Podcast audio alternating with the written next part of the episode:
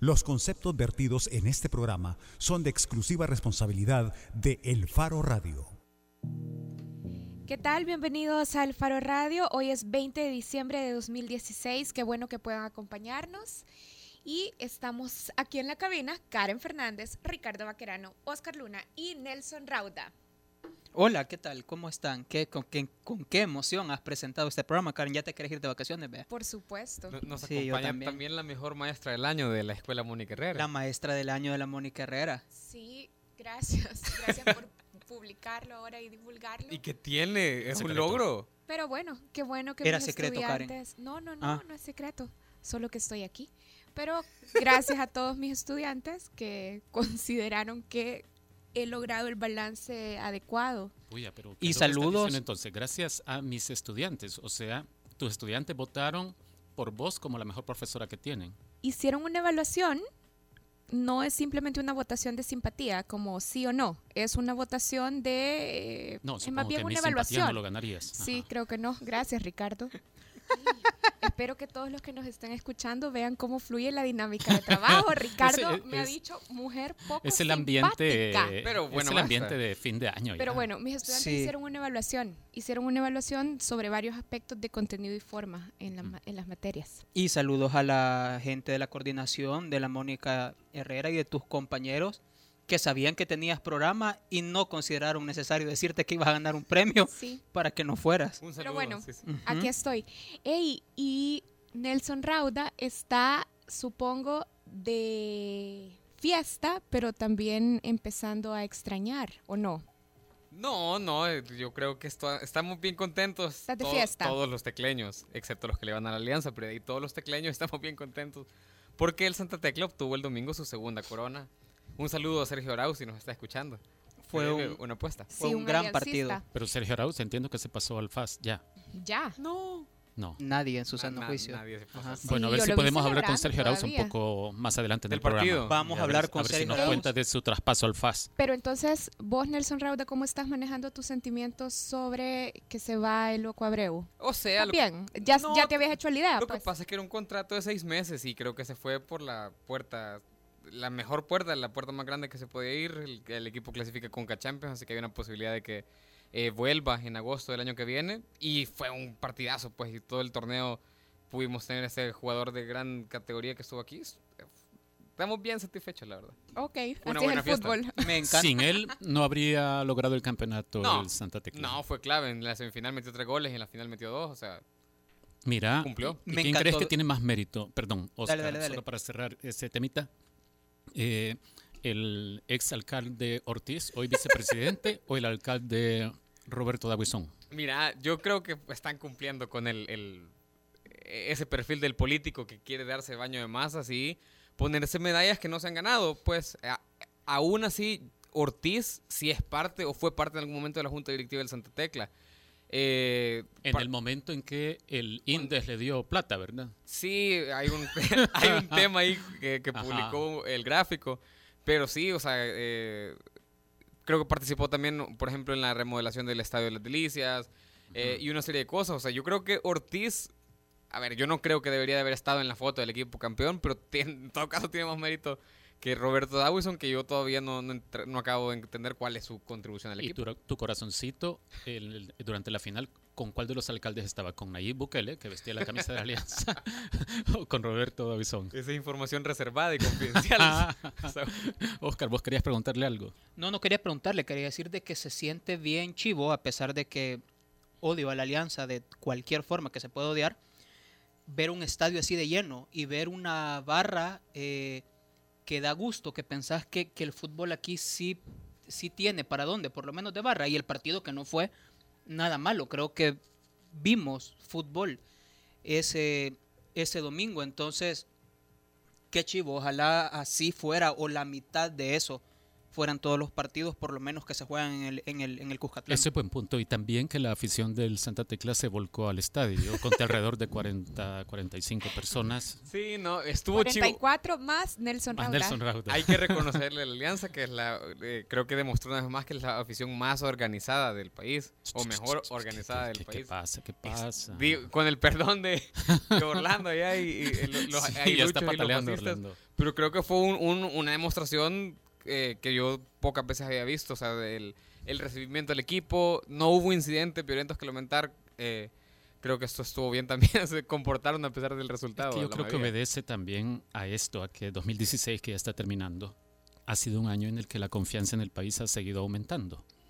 Bueno, eso No. dijo el presidente Sánchez Terén en su discurso del 6 de diciembre para, para recordar algunas de las cosas que dijo. No solo dijo que en materia de seguridad pública los resultados son alentadores.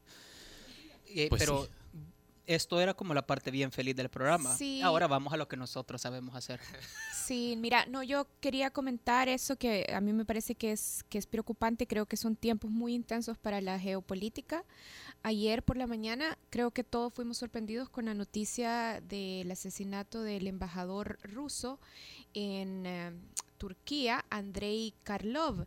Y creo que muchos estuvimos preocupados sobre, o seguimos preocupados, aunque viéndolo desde muy lejos, pero preocupados por la posibilidad de que eso implique un nuevo conflicto regional. No sé si, si es muy apresurado decir esto, pero creo que afortunadamente las relaciones entre eh, Vladimir Putin, presidente de Rusia, y Recep Tayyip Erdogan se habían ah, normalizado, Turquía. el presidente de, de Turquía, se habían normalizado hace algunos meses, porque creo que en una situación de tensión entre estos dos países, definitivamente podría ser más preocupante el asesinato que ocurrió ayer. Para ponerlo en contexto, creo que es importante también eh, tener claro lo que está pasando en Siria.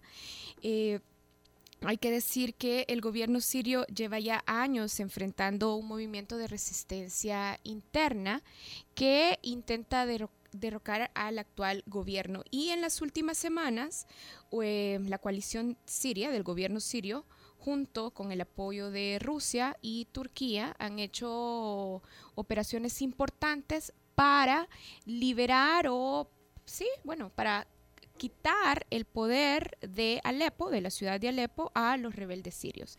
Y ayer el asesinato que ocurrió del embajador justo eh, tenía ese tinte, una especie de revancha o de venganza por el apoyo de rusos y turcos a el ataque, el asedio de Alepo. Bueno, la situación es complicada también por esto que nos has mencionado, Karen. En realidad, esa normalización de relaciones entre Rusia y Turquía es una cosa muy relativa, porque hay que recordar que Turquía es el, el extremo oriental de la OTAN. Y entonces resulta un país muy incómodo para, para, para Rusia. Antes lo era para la Unión Soviética. Eh, así que esto es un golpe a las relaciones que habrá que ver qué consecuencias trae. Ya no se diga que hay que esperar a que Trump asuma la presidencia de Estados Unidos si es que la asume. Ayer fue confirmado por el lo colegio confirmaron electoral. ayer el colegio electoral. Pues sí. Vos todavía tenés esperanza. Es que están que saliendo muchas meteorito en el cosas. mundo, ¿o sí, cómo? están saliendo muchas cosas. Sí, esa era como la última esperanza, posiblemente, que el colegio electoral, eh, eh, recordando sus atribuciones, dijera, no, no, no, nosotros somos el último filtro y no conviene. Pero a ver qué pasa. Bueno, y además, eh, ya, ya estábamos bien sorprendidos con lo que pasó en Turquía, pero luego nos dimos cuenta también de un atentado que ocurrió por la tarde en Alemania, donde eh, un ah, camión similar a lo que pasó en Francia eh, este año en la fiesta de la independencia, un camión se fue contra un grupo de peatones en un mercado navideño en Berlín. Así es que también eso nos sorprendía, creo, y preocupa sobre la dinámica geopolítica. Ok, bueno, solo eso. Nos hacemos la pausa ya. Hacemos la pausa ya, Ah, yo pero antes solo, espérame, antes de que yo solo quiero decirle a la gente que si, si usted eh, tiene una pareja que tenga un Volkswagen blanco, casi me atropella entrando al motel Palace. Entonces, marque, márquele, a ver si no es la suya. Sí, eso fue un acto de revancha también. No, yo nada más quería agregar que si quieren participar en el programa pueden hacerlo llamándonos al 2209-2887, que es el número de la cabina de punto 105, o nos pueden escribir a través de redes sociales, a las cuentas del Faro en Facebook y Twitter o a la cuenta de El Faro Radio en Twitter. ¿Para hablar de qué? ¿Qué tenemos en el programa, Karen? Hoy vamos a hablar del acuerdo de aumento al salario mínimo y para tocar este tema teníamos a dos invitados.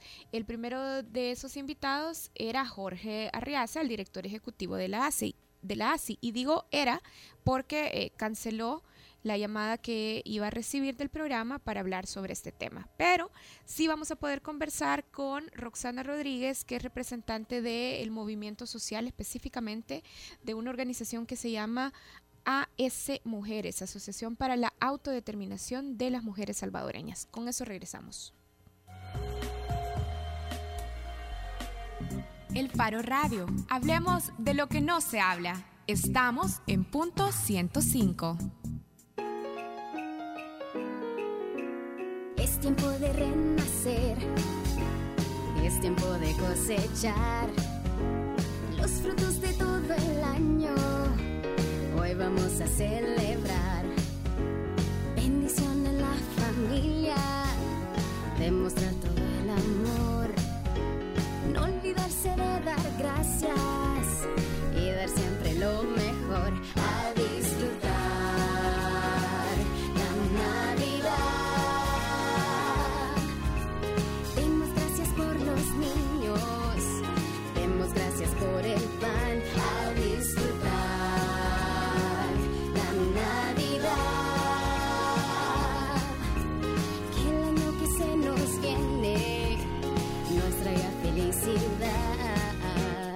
Feliz Navidad te desea Punto 105. Joven adulto.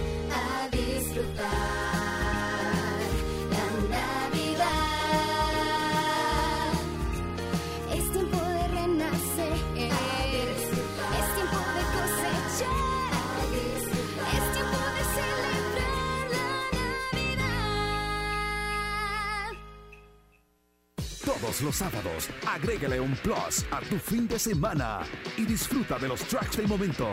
Evelyn Álvarez te los presenta todos. Del 20 al 1 en Plus 20, el conteo musical de la semana con los éxitos favoritos. Plus 20, todos los sábados de 10 de la mañana a 12 del mediodía por punto 105.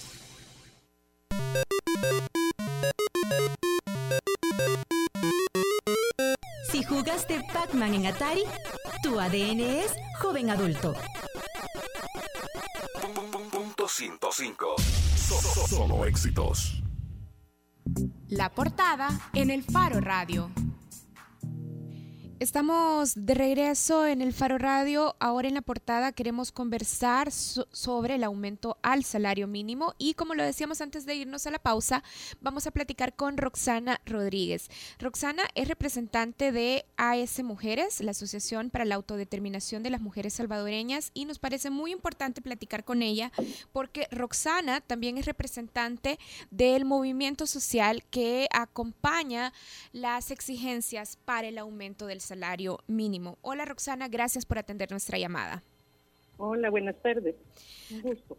Roxana, hace unos meses platicamos con usted justamente sobre un acuerdo al que había llegado el Consejo Nacional del, del Salario Mínimo y usted nos decía eh, sobre ese acuerdo que no se habían tomado en cuenta las propuestas, las recomendaciones que las organizaciones sociales habían hecho al Consejo. Este nuevo acuerdo satisface las demandas de las organizaciones sociales que han estado trabajando y exigiendo un aumento mucho más significativo al salario mínimo? Sí, totalmente, totalmente. Incluso yo estaba revisando y la primera vez que oímos hablar de que iba a haber un incremento significativo al salario mínimo fue hace un año. Un año atrás el gobierno hizo el anuncio de la intención, entonces ha debido pasar justo un año para tener un acuerdo que si bien no es todo lo que quisiéramos, es, es un paso significativo, es un avance importante. Cuando usted nos dice, Roxana, a ver, este aumento no es todo lo que quisiéramos, pero sí es un avance importante. ¿Qué debemos entender por este no es todo lo que quisiéramos? ¿Qué queda pendiente entonces? Queda pendiente, por ejemplo, que sea un único salario mínimo. Hemos pasado de, de tener nueve, once salarios mínimos a tener cuatro, ¿verdad? La, propuesta original del gobierno era dos, uno en la zona rural y uno en la zona urbana. Ahora tenemos cuatro, tenemos dos en la zona rural y dos en la zona urbana. A nosotros, desde de, como mujeres, por ejemplo, nos parece que eso es, es ilógico, las necesidades son las mismas, el costo de la vida es el mismo, en un país tan pequeño como en El Salvador, la frontera entre el urbano y lo rural es cada vez más, este, difícil de definir. Entonces, eh, ese es un tema pendiente, que, sea un, un, solo salario mínimo y que además se revise eh, la forma en la que se en la que se construye la canasta básica y se revise el costo de la canasta básica ya no dio para tanto, ¿verdad? Dio para lograr este incremento al salario mínimo y pasar a tener cuatro salarios mínimos. Roxana, la saluda Nelson Rauda.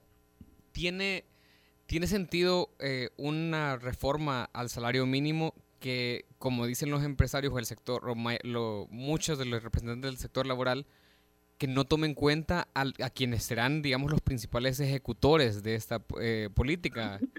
eh, pública, porque muchos están eh, rechazando eso. Es decir, podemos esperar que esta, eh, esta reforma se materialice y no solamente quede como un logro que no llegue a, beneficiar a los bolsillos de los trabajadores. Pues yo particularmente y las, las mujeres, las organizaciones sociales, las organizaciones juveniles que hemos estado detrás de, de lograr este acuerdo, esperamos que se materialice que no se haya tomado en cuenta a los empresarios no es cierto. Ellos, ellos fueron parte de toda la discusión, se retiraron por, por iniciativa propia en la última parte de la discusión, pero han sido, eh, ellos presentaron propuestas, incluso ellos junto con el, el, el, ante, la anterior representación sindical aprobaron el incremento que ellos consideraban adecuado desde su desde su óptica. A mí siempre me llamó la atención que la propuesta que ellos presentaron estaba detallada en página y media, sin mayores argumentos, sin mayores estudios, sin mayores análisis, y toda la información que presentábamos desde las organizaciones sociales tenía mucho más fundamento que la propuesta pírrica que ellos habían hecho. Entonces, sí han sido parte, que la posición que ellos establecieron no fue la que la que quedó acordada es diferente, no pueden decir que no han sido parte. Roxana, también las gremiales empresariales eh, denunciaron antes de que se tomara el acuerdo que la nueva elección de los representantes de los trabajadores no se había hecho de acuerdo a los procedimientos que debieron seguirse. Uh -huh. Ustedes como movimiento social siguieron el proceso de elección. ¿Qué garantías tuvo ese proceso de haberse hecho en regla y de acuerdo también para representar a los intereses de los trabajadores? Fíjese que se aplican los reglamentos vigentes. Ellos han argumentado, según he escuchado yo en algunas en algunas ocasiones, que se cambió el reglamento, lo cual no es cierto. El reglamento está aprobado desde años 60 y es el reglamento con el que se con el que se llama votación. Lo que se cambió, lo que se modificó en este momento es que se exigió que fueran los secretar las secretarías generales las que las que emitieran el voto, las que las que se acercaran a retirar las, los, los formularios y los que emitieran el voto. Les dieron tres semanas plazo para que hicieran eso y allí lo que se observa, por lo menos lo que yo entiendo de lo que sucedió, estuvieron eh, varios sindicatos que no votaron porque obviamente era un mismo secretario general en varios sindicatos, lo que llamamos comúnmente eh, sindicato fantasma. Entonces, ese es, ese es el único cambio, pero eso no es, no, o sea, no es algo que riñe con el instructivo.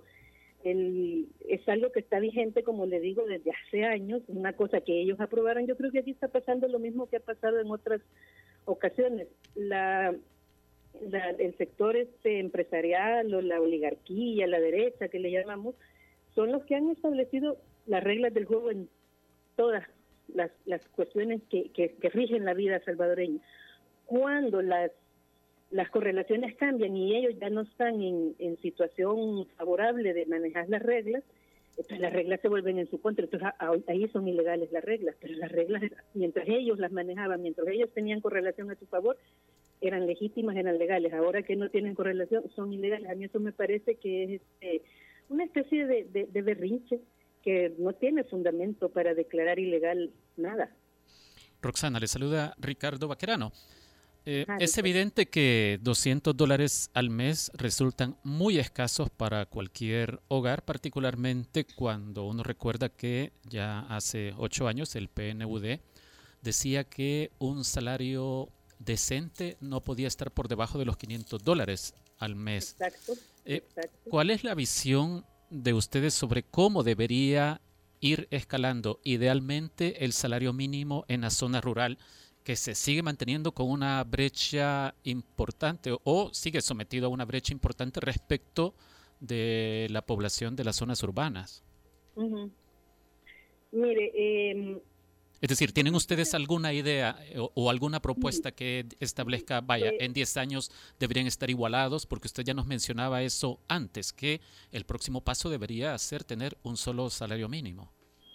Exacto, eso es lo que queremos, pero Acuérdese que nunca, nunca en la historia reciente salvadoreña habíamos tenido un proceso tan amplio de consulta y tan transparente para poder tomar una decisión de ajustar el, salario mínimo. En ese proceso de consultas que se abrió eh, después de junio, fueron casi cinco o seis meses de consultas, el Consejo Nacional del Salario Mínimo recibió 27 organizaciones e instituciones que dieron distintos puntos de vista sobre este ajuste salarial y allí fíjese que fue interesante que las organizaciones agropecuarias fueron las que plantearon que dar un salto tan grande pues realmente sí iba a generar eh, impacto, impacto negativo. Iba a generar un impacto negativo, que era mejor llevarlo de forma escalonada.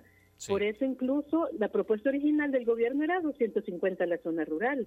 Si usted se fija en lo que se aprobó, no se llegó a los 250. Correcto. ¿Verdad? Se quedó por por abajo, se quedó en 200 y 224. ¿Verdad? Entonces, yo creo que, que, a, mí me parece positivo que el, que el, el Consejo haya escuchado, el Consejo Nacional del Salario Mínimo, haya escuchado estas opiniones diversas que, que se dieron de, de, pues de distintos sectores, incluso el de la maquila. Pues nos preguntan, ¿y por qué no quedó en 300? Fue también eh, de los distintos sectores que recomendaron que se dejara en 295 para, para eh, equipararlo con Honduras, que va, a entrar también en, en, vigencia el próximo año un incremento, y para quedar igual, para no dar espacio a decir es que la mano de obra de maquila es más cara en El Salvador y entonces por eso se van a ir a invertir al extranjero. Entonces son como esos detalles que no se tienen en cuenta hasta que no se abre a, escuchar opiniones de la gente que vive el día a día estas situaciones y no solamente de una gremial empresarial que representa sí a una élite empresarial, pero no a todo el universo de empresas públicas, privadas, microempresas que hay en el país. Sí, ahora sobre esto de la realidad, eh, de seguro que hay casos, y usted posiblemente conozca algunos, en que los empleadores en realidad están ah, trabajando al límite de sus costos de operación, porque hay todo tipo de empresas. Y este aumento evidentemente puede ponerle más presión a, microempresas o a pequeñas empresas que están simplemente viendo cómo evitan el cierre. ¿Cómo puede atenuarse, según ustedes, o cómo podría neutralizarse, mejor dicho, esta amenaza, este peligro que, a mí me parece que es real, pues. Fíjese que ese peligro a mí no me parece tan real y si lo es... ¿Usted cree que no hay empresas que están trabajando al límite? Creo que puede haber, pero que tampoco son la mayoría, ni que tampoco sean eh, como que que una empresa se cierre, eso va a significar el, el, el, descalabro económico en el país. Pero si usted fuera una empleadora de estos casos en que están trabajando al límite, ¿cómo tomaría que le dijeran, pero no son todas las empresas, solo la suya va a quebrar. Bueno, la gente, yo conozco gente, he estado hablando con, con mujeres microempresarias que me dicen, bueno, para mantener esto voy a tener que despedir a una persona, ¿verdad? No me está diciendo voy a cerrar la empresa. Sí. Pero, diciendo, voy a pero, pero, pero, claro, el punto es el, el, drama individual, digamos. Eh.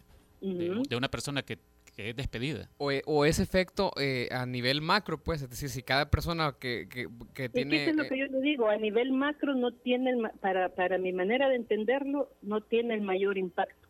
Sí va a tener impacto, y si yo no le digo que una, dos, tres empresas se van a ver seriamente afectadas, que van a despedir un par de personas, Mm, yo no digo que eso no va a pasar. Lo que le estoy diciendo es que eso no tiene el impacto que los empresarios, los grandes empresarios quieren hacernos creer. Roxana, y- No es un descalabro el que vamos a tener. ¿Y cuál es, eh, cu- eh, en qué se basa usted para eh, au- augurar eh, que el impacto no En va a ser datos- tanto? En los datos que ha, que ha presentado el mismo, la, la misma propuesta de incremento, la propuesta que, que presentaron a la, en la última reunión del Consejo Nacional de Salario Mínimo. Ahí hacen un, un estimado de cuál es la población realmente, cuál, cuál va a ser la cantidad de gente realmente cubierta con esto. O sea, no estamos hablando de todos los, los asalariados del país, estamos hablando de un sector bastante pequeño y también es cierto que hay muchas empresas que ya pagan más del mínimo, que incluso más de lo que ahorita se ha aprobado. Esas empresas no se van a ver afectadas, ya, ya están por sobre el, por sobre el, el, el salario aprobado. Entonces, por, por, por esos datos, Leo, eso es lo que a mí me, me hace falta. Cuando la, la NEP dice que va a haber un descalabro, no me da datos, no me da cifras, no me demuestra de dónde sacan. Parece ser, como decimos en buen salvadoreño, me quieren asustar con el petate del muerto. Entonces, yo necesito que me den datos, ¿qué es lo que faltó? Ellos no fueron capaces de fundamentar su propuesta. Y el, el, el otro lado sí la fundamentó muy bien, ahí están los, los datos señalados, los análisis, las proyecciones, y, y como le digo, puede, puede que hayan un par de empresas afectadas, no digo que no, pero no es significativo para decir que aquí va a haber descalabro, que se van a perder 10.000 empleos, como han estado diciendo públicamente en, redes sociales. Roxana, le saluda Oscar Luna. Eh, lo que se aprobó la semana pasada también decía que el otro año se va a volver a hablar, se va a volver a revisar lo del salario mínimo. ¿Ustedes cuándo van a empezar a trabajar una propuesta para eso, si es que la van a hacer? ¿Y por dónde cree que iría? ¿Iría ya a pedir, digamos, los 500 dólares que decía el, el, PNUD en su informe de 2008, eh, que sería como el salario mínimo que debería de aprobarse? Fíjese que para nosotras, por lo menos para nosotras como mujeres, más que empezar a hablar ya de los 500 dólares, nos interesa empezar a revisar el costo de la canasta básica y cómo está conformada la canasta básica. Porque acuérdense que por ley lo que le dice es el, el, lo que ocupan como indicadores el costo de la, de, la, de la canasta básica. Entonces nos interesa más que estar diciendo que sean 500, 600, 700 dólares, que se revise el costo de la canasta básica y la forma en que está construida la canasta básica. Hay algunos productos que no se incluyen que nos parece que debieran incluirse. La vida ha cambiado, la canasta básica no se revisa desde hace décadas. Entonces necesitamos, entonces para nosotros lo importante es empezar a trabajar el tema de la canasta básica para poder tener un mejor parámetro de lo que es el costo de la vida. Ok. Bueno, muchísimas gracias Roxana por atender la llamada del Faro Radio. Bueno, muchas gracias a ustedes y, y, aprovechar el espacio para agradecer a los jóvenes que fueron una fuerza importante para lograr este acuerdo. Sobre todo eh, pudimos comprobar que los jóvenes, a pesar de no estar empleados, muchos de ellos se vincularon al tema y empezaron a generar eh, respaldos para este tema porque justamente son los jóvenes con su primer empleo los que acceden al salario mínimo y por eso de ellos se vincularon. Yo sé que ustedes oyeron una famosa campaña Súmale al mínimo, que es el, el producto y, el, y, la muestra de que cuando se, se, quiere, se puede. Los jóvenes se implican y esto ha logrado salir también adelante gracias al, al entusiasmo y al compromiso juvenil. Bien, conversábamos con Roxana Rodríguez. Roxana es representante de la Asociación para la Autodeterminación de las Mujeres Salvadoreñas y también es representante del grupo de organizaciones sociales que exigía justamente un aumento al salario mínimo. Recordemos que el presidente Sánchez Serén, después de, de, que conocimos lo del acuerdo de incremento al salario mínimo, manifestó eso en, su cuenta de Twitter. Dijo que el gobierno estaría vigilante de que las empresas no tomaran como excusa el incremento al salario mínimo para hacer despidos. Eh, no lo decía en esos términos, pero yo quisiera eh, creer que eso es lo que quiso decir. En realidad decía, estaremos vigilantes de que no despidan gente. Lo que pasa es que si hay una em- e- es cuestión de simple aritmética, creo. Si hay una empresa que ya ha estado al borde de- del cierre o de despedir a alguien porque ya no le alcanza la plata, porque los ingresos andan muy mal, porque la economía del país está muy mal, pues de seguro que le impactará esto.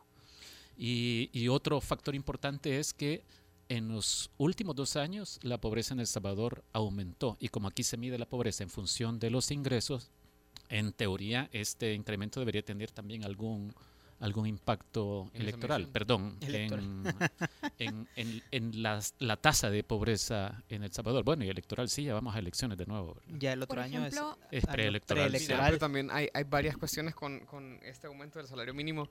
Eh, bueno, hoy tenemos que estar pendientes de la Asamblea Legislativa porque como es la última plenaria del año, eh, hay una posibilidad de que se aumenten puntos al IVA. Eh, entiendo que la propuesta que están negociando es de dos puntos al IVA. Sí, De hecho, Nelson, Ajá. de hecho, Ajá. Sergio Arauz viene a darnos las malas noticias de siempre después del corte. vaya. No, Entonces- yo nada más iba, iba, antes de hablar de lo que podría pasar en la Asamblea Legislativa, iba a traer a la mesa algo de lo que han dicho representantes de gremiales empresariales. Patricia Figueroa, de Camtex, decía, por ejemplo, que podrían es perderse... la Cámara de, de Maquileros, ¿verdad? Sí, sí, sí, de textiles. Decía que podrían perderse hasta 10.000 empleos.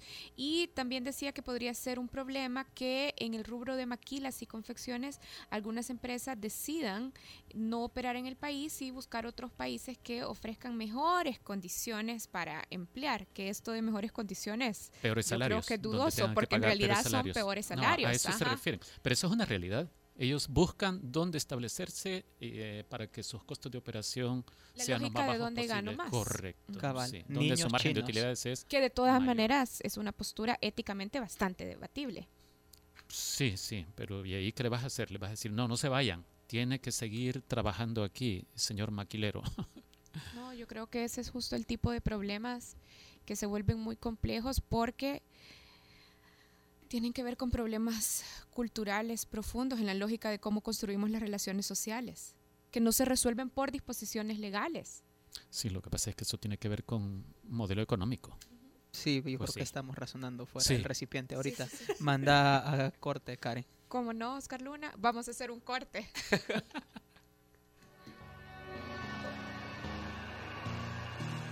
El Faro Radio. Hablemos de lo que no se habla. Estamos en punto 105. Es tiempo de renacer, es tiempo de cosechar los frutos de todo el año. Hoy vamos a celebrar bendición en la familia, demostrar todo el amor, no olvidarse de dar gracias y dar siempre lo mejor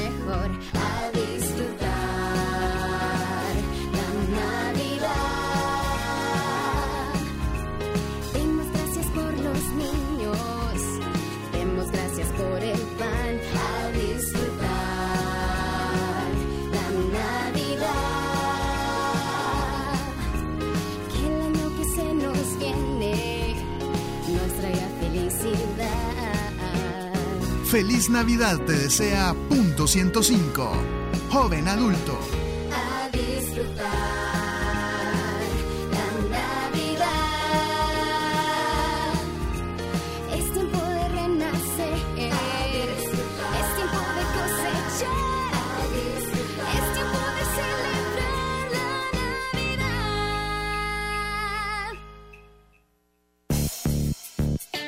Cierre es noticias, reportes de tráfico, entrevistas, música, salud, tecnología y más. Al cierre, tu revista informativa de la tarde. Escúchala de lunes a viernes de 5.30 a 7 de la noche en las voces de Marielo Saquino y Mario Pacheco. Solo aquí en punto 105.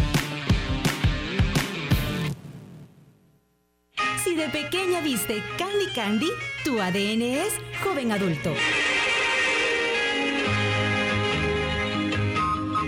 Si me buscas tú a mí. Punto 105. Solo éxitos. Bajo la lupa en el Faro Radio.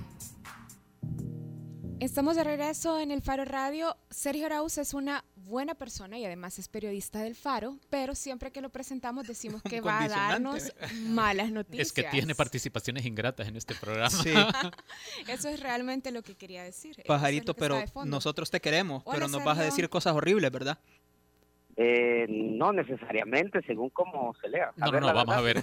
Vaya, pero, pero decirnos cosas importantes entonces, no importa si son cosas Buenas horribles ajá, o bonitas. Según quien lo lea, puede ser bueno o malo, pero eh, Ah, dale. Dale. En- no, que en la asamblea había una previsión eh, de que iba a estar con una agenda muy pesada porque vino una delegación del Fondo Monetario Internacional y eh, la semana pasada se estuvo especulando de posibles reformas fiscales para esta semana, pero pero entiendo yo que eh, la carga que estaba prevista para esta semana eh, eh, no va a ser como se esperaba. Tampoco hay no hay acuerdo ni negociación avanzada sobre el presupuesto general de la nación. Es decir, que el otro año vamos a empezar después de, creo que tenemos teníamos como ocho años o diez, casi casi diez años de que la asamblea por primera vez tiene un atraso en, en la aprobación del presupuesto general del Estado. O sea que esta plenaria básicamente eh, creo que va a ser la última del año en la que no vamos a tener ni presupuesto. Y acordémonos que estamos con un déficit de, entiendo yo que es casi 600 millones de dólares, eh, que están pendientes de aprobación. Y el otro año vamos a empezar, eh, digamos que en las mismas condiciones, o sea, esperando que Arena y el FMLN se pongan de acuerdo para sanear las flacas finanzas del Estado salvadoreño. Era, era esperable que no se lograra acuerdo sobre el presupuesto, a mi juicio, Sergio, simplemente por una cosa muy sencilla. El gobierno no ha transparentado la realidad de, de las cuentas fiscales. Y estoy hablando de los nuevos números sobre el PIB, el tamaño de la economía. Porque esto tiene que ver con tus estimaciones de ingresos para el próximo año. Entiendo yo que exactamente también Arena está exigiendo eh, el desembolso para algunas alcaldías a los que todavía siguen también arrastrando el pago del FODES. Por el Y- problema de liquidez, ¿verdad? Entonces, exactamente, y exacto lo que tú decías, Saúl, eh, todavía no hay una eh, estructura del presupuesto general del otro año que eh, sea transparente, o sea, o que sea real, básicamente, es decir, que, que tenga transparentemente los gastos y la planificación de ejecución de, de cada ministerio y de, de todos los rubros para el siguiente año. Siempre se carga con un déficit de casi mil millones de dólares, acordémonos. Sí, mira, Farid, Eh, dígame. Eh, perdón, hace un momento pensé que ibas a terminar de redondear esta idea. Yo lo que quisiera saber es si vos desmentís o ratificás lo que dijo Nelson Rauda, de que están a punto de aprobar un aumento de dos puntos al IVA. Eh, sí, eh, la verdad es que yo tenía ¿Lo desmentís o lo- no, no, no, es, es una Hay discusión sobre eso. Eh, la semana pasada eh, tuve información de, de lo- de los dos partidos, es decir, eh, en la y que se FMLN. estaba hablando de que el Fondo Monetario Internacional había hecho alguna especie de lobby para que los dos grandes partidos, Arena y el FMLN, eh, le subieran dos puntos al IVA, aparte de otra serie de reformas fiscales, las cuales no tenemos muchos detalles, pero que sí están contempladas desde hace, desde todo este año en, en la agenda, eh, en la agenda de los dos grandes partidos y que es una agenda que muchas veces no se transparenta y no se habla abiertamente. Sí, estos dos puntos eh, se estaba previsto que se aprobaran este día. Entiendo que no hay acuerdo y en- no hay acuerdo porque entiendo que en los dos partidos hay diputados que, digamos, tienen bastante, basta- o sea, bastante descontento para aprobar, eh, digamos, un paquetazo de este tipo. Además que eh, los tiempos legislativos no dan, en el sentido de que cualquier ciudadano puede llegar a la sala constitucional y decir que eh, es inconstitucional porque no hubo un debate suficiente alrededor de esto, porque se hace en la última plenaria eh, con, con dispensa de trámite. Y yo creo que en ese sentido la Asamblea sí ha aprendido la lección y no lo, o sea, está considerando todas estas posibilidades para aprobar una serie de reformas como la Sergio, que estamos hablando. Pero por lo que vos sabés, en Arena y en FMLN hay gente dispuesta a dar los votos por un aumento al IVA entonces. Eh, pues Digo, porque una cosa es que el FMI se reúna con ellos y les diga, hey, deberían aumentarlo, porque este país tiene ya muchas dificultades. No, pero además si ya está en debate es porque está inscrito en la agenda de los Cuando grupos se acuerdan parlamentarios. Ser que lo hayan metido por una concesión el- al FMI, digamos, no sé, pero cuando escribí el texto este del Salvador no llega a fin de mes en octubre, sí, yo sí. recuerdo que estuve hablando con muchos de eh, los diputados relevantes de las dos bancadas y me decían en confianza de que, eh, o sea, voy a hacer una, un- voy a parafrasear al expresidente Funes, pero que como nos guste o no nos guste, esto es algo que se tiene que contemplar a la fuerza, es decir, porque eh, la recolección de impuestos y las finanzas del Estado no dan para para, para salir con, con, sí.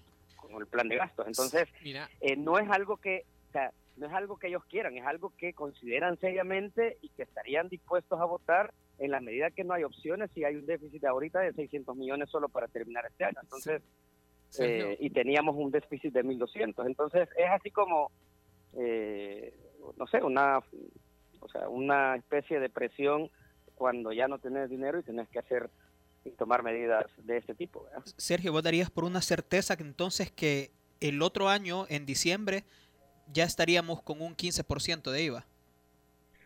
Mm, eh, no te no te podría dar la certeza porque acordate que el otro año y eso es algo que tenemos que tomar en Es una cuenta pregunta para el mago es un año electoral casi Está o sea, ya vamos a estar pensando en elecciones o sea ya van a empezar a salir eh, del closet varios candidatos o aspirantes a candidatos presidenciales y en ese sentido no sé si el FMLN se va a echar eh, digamos el, trago amargo de, de impulsar Claro, sí, con este elecciones a la vuelta de la esquina. y acordémonos que, y eso es lo que me decían las personas con las que hablaba yo la semana pasada, que me dijeron, estate pendiente de este martes porque hay alguna intención o de, de aprobar estos dos puntos al IVA, porque eh, también es un acuerdo que el FMLN no votaría si no se agarra de la mano con Arena, no lo votaría solo con Gana, ni Sergio, con los partidos. Solo abo- a- abonando lo que decía Sergio, eh, hoy en la mañana eh, el presidente de la Asamblea Legislativa, Guillermo Gallegos, eh, dijo, uno, que no iba a haber,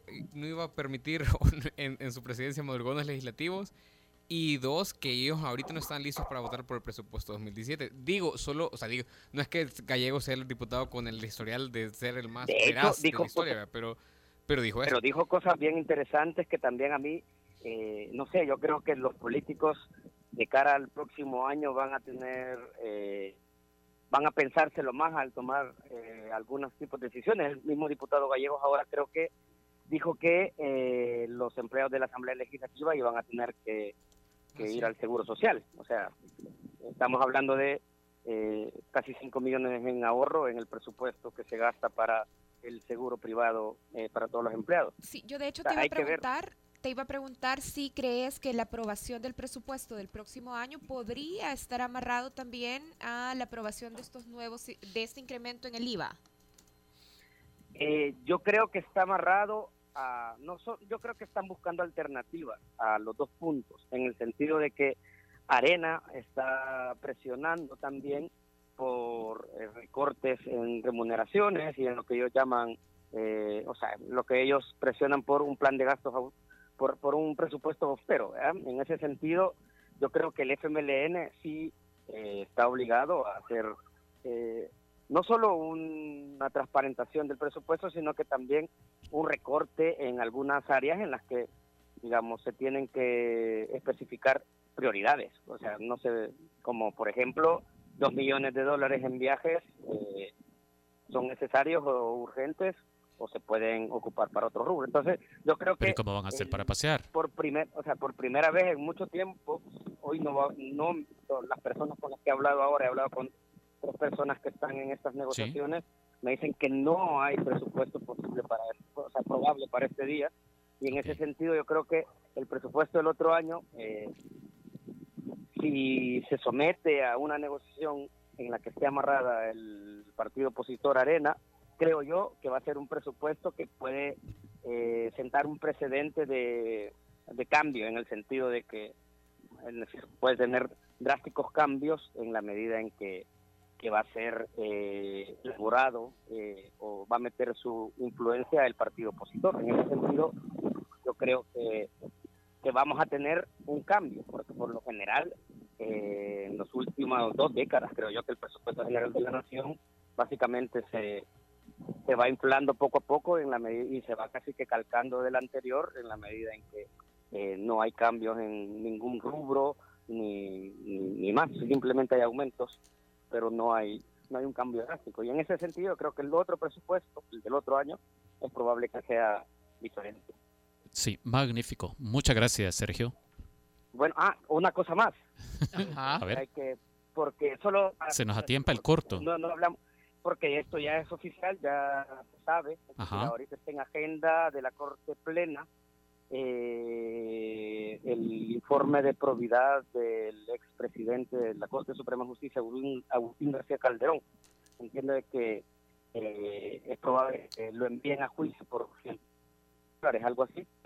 Repet- La- Sergio, la se te- cifra. Se, te perdió la cifra. Repetila, porfa. 160 mil o 150 mil, por ahí van a ver cifras, o sea, más de 150 mil dólares, entiendo que son los que no ha podido justificar ante probidad el expresidente de la Corte Suprema de Justicia. Y, y ahora, eh, eh, de hecho, en estos momentos entiendo que, que iba a, a entrar al Pleno, ya es un informe que está terminado, y si no se vota ahora, pues esperaría que lo voten el jueves. Pero es algo que ya, que ya oficialmente, ya está... Bueno, Uy, se se nos está perdió la perdiendo, señal, pero- sí. Creo que estaba en el mirador de los planes por ese ruido de viento que se oye. Sí. Muchas gracias, Sergio. Gracias, Sergio. Bueno, era Sergio Arauz, nuestro colega periodista de El Faro, poniéndonos claridad sobre el asunto del IVA.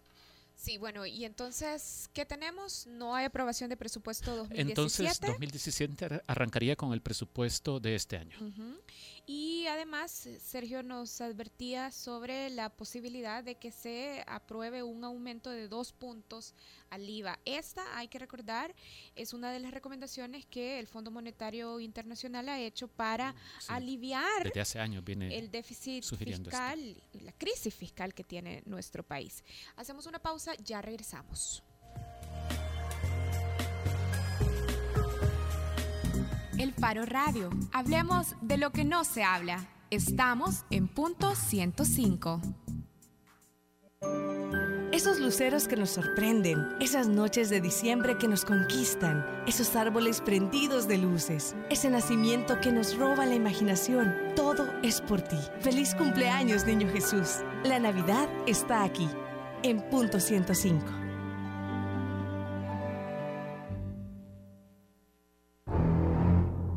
Si por culpa de la película Tiburón tienes miedo a bañarte en el mar, tu ADN es joven adulto. Punto 105. So- so- solo éxitos. Estamos de regreso en el Faro Radio. Gracias a los que están pendientes de la entrevista y están participando a través de redes sociales. Nos están diciendo que el Faro Radio debería de durar dos horas. Y ese, ese suspiro mío fue de esperanza. Pensé, ojalá, Porque vos ojalá. querés hacer Vos un querés programa de hacer un dos- programa de dos horas. Sí, claro, yo me muero por estar aquí dos horas con ustedes todo Sí. el tiempo. Yo también quisiera estar dos horas con En- vos, en- Karen. En el bloque Oh, qué anterior. Sergio Arauz nos decía cosas interesantes. Nos asegura que diputados de Arena y del FMLN han estado discutiendo desde hace algunos días ya la, la posibilidad de implementar un incremento al IVA, posiblemente dos puntos. Para mí esto es nuevo. Eh, estamos intentando contactar con una diputada clave del Partido Arena en asuntos de, de Hacienda, que es la diputada santaneca Carmen Elena Calderón de Escalón. Sí, y ojalá que podamos tener un programa mucho más extenso sobre este tema. Mabel Quintanilla, ella era la que nos ponía, hola Mabel, la que nos Mabel. ponía Mabel. ¿Por qué le estoy cambiando el nombre? Qué barbaridad. No Creo que estoy impactada por lo de los puntos del IVA. Pero De hecho, hoy Mabel eh, por- Mabel decía que debería durar dos horas porque dice que quedaron pendientes algunas consideraciones eh, pendientes en torno al tema del del salario salario, mínimo. mínimo. Sí. pero, Pero- no va a durar dos horas este programa, pero el jueves eh, tenemos la promesa que alguien de ANEP nos va a acompañar ¿Alguien Eh, o ya tiene nombre? No quiero decir el nombre para no salar, fíjate, y que no vaya a pasar No, no, como no, lo pero de... ya tenemos el compromiso del presidente de la ANEP. Sí. No voy a decir el nombre, yo tampoco. Yo tampoco lo voy a decir. Eh, hoy, de hecho, en la tarde tengo que confirmar, pero ojalá no vaya a pasar como con Jorge Arraza, director ejecutivo de la ASI, con tantos otros, como te acordás el día que nos dejó Lorena Peña sin programa. sí, Sí. fue bien chivo. No, y a propósito de lo que mencionaba Sergio sobre el IVA, recuerdo que le preguntamos sobre eso. Si quiero ver, fue a otra diputada de la Comisión de Hacienda por el Partido Arena, a Ana Vilma de Escobar, que la tuvimos aquí hace unas semanas. Y le Sí. preguntamos sobre el IVA y nos dijo, no, eso no está en la agenda del Partido Arena. Creo que sí, no nos va a contestar entonces la diputada. ¿No? No. No, pero ¿Qué te Nelson Rauda nos va a decir por qué no nos va a No, está en reunión de fracción ahorita, eh, Arena. Supongo que hablando de alguno de estos temas de- eh, lindos y hermosos que nos estaba hablando Sergio Arauz. Así que vamos a intentar contactarla tal vez para el último programa de esta semana. Ahora, eh, yo no daría por hecho de que el país terminará el año sin presupuesto aprobado para 2017. Es decir, ya Por- hemos visto milagros por de última experiencias hora. decís. Correcto, ya hemos visto milagros de última hora, de último minuto. O sea, vos no le crees a Gallegos. Eh, en este punto, digo, pues, o sea, en este punto. No, lo que pasa es que creo que los políticos tienen una eh, credibilidad bastante baja porque dicen una cosa en la mañana y en la tarde hacen lo contrario.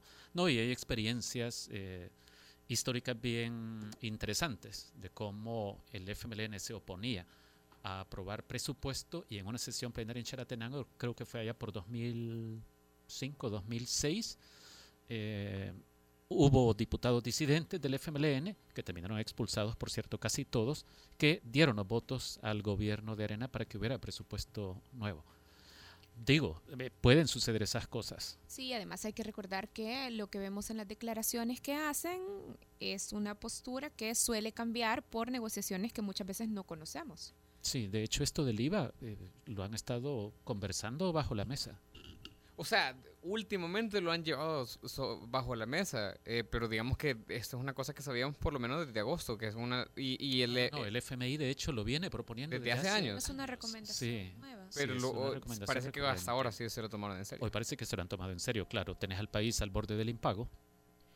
Entonces no quedan muchas opciones. Y además, sí, al borde del yo- impago, pero con muchísimas áreas donde los recursos que se destinan son insuficientes. Sí, y, y el otro elemento es el de la transparencia y la lucha contra la corrupción. Que, como se nos está terminando el tiempo, yo quiero invitar a quienes nos escuchan a que lean un reportaje de nuestro compañero Jimmy Alvarado que tiene por título los 18 millones de dólares que aún nos puede costar la corrupción en ANDA. Esto tiene que ver con el famoso Carlos Perla. Es una nota que tenemos publicada en elfaro.net y que nos cuenta cómo la Corte de Cuentas, la cúpula de la Corte de Cuentas, dejó que pasara el tiempo, eh, el plazo legal, que venciera el plazo legal para terminar emitiendo dos sentencias condenatorias contra Carlos Perla, su ex gerente general Mario Orellana y otros 11 exfuncionarios de la ANDA en relación con dos casos de corrupción eh, y por los que tenían que reponer 18 millones de dólares. Entonces puede que sea imposible ya recuperar ese dinero porque la Corte de Cuentas dejó que caducaran, eh, que, que pasara el tiempo de dos años para terminar estos dos juicios. Bueno, Bueno. esas noticias no solo son malas, son noticias indignantes. Pero son importantes. E Sí, importantes. Para terminar el año. Nos vamos, nos vamos Nos ya. vamos. Ya Voy no, a no hacer. va a tomar la llamada la diputada, ¿verdad? No nos va a tomar ya, no le vamos a llamar. Creo que deja, de- O deja sea, de ya ni al, abrazar otro, ni al otro programa le vamos a llamar. Eh, el otro año no tenés no, que tener no, sí. espíritu navideño. ¿Dónde está tu espíritu navideño, Oscar? sí, el de perdón. El otro, Ajá, año, el otro año voy a. El otro cachete. El otro año todos los invitados nos van a contestar. Sí, hoy voy a hacer. aquí. Ahorita va a sonar algo según Ricardo Vaquerano, antiético, poco ético. Voy a poner una canción mía. ¿Por qué? Porque Revista Factum hoy eh, sacó su lista de los mejores discos del Salvador del año. Y ganaste. Y eligió, no, ganó Virginia Clem, que es lo que va a sonar el jueves, porque de la lista de 16, eh, en el Faro Radio no habían sonado dos. Eh, Virginia Clem y, y el mío por razones obvias, porque yo también creo que es un poco antiético, pero hoy es espíritu navideño. Sí, Vamos a- felicitémonos. Felicidades a los aliancistas. Buen segundo lugar. Felicidades a Karen por su maestra, por su logro de ser maestra del año. Del ciclo. Ah, Del siglo. del siglo. Por supuesto. Siglo, wow. Ahí nos vamos con esto mío, que se ¿Cómo llama, se llama? Madrigal. Adiós, hasta el jueves. Adiós.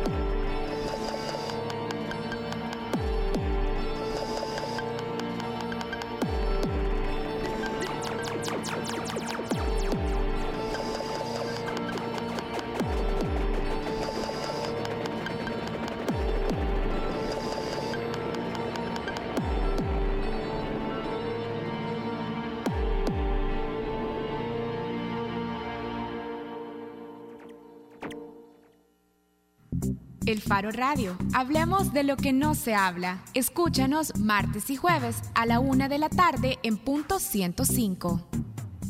Los conceptos vertidos en este programa fueron de exclusiva responsabilidad de El Faro Radio.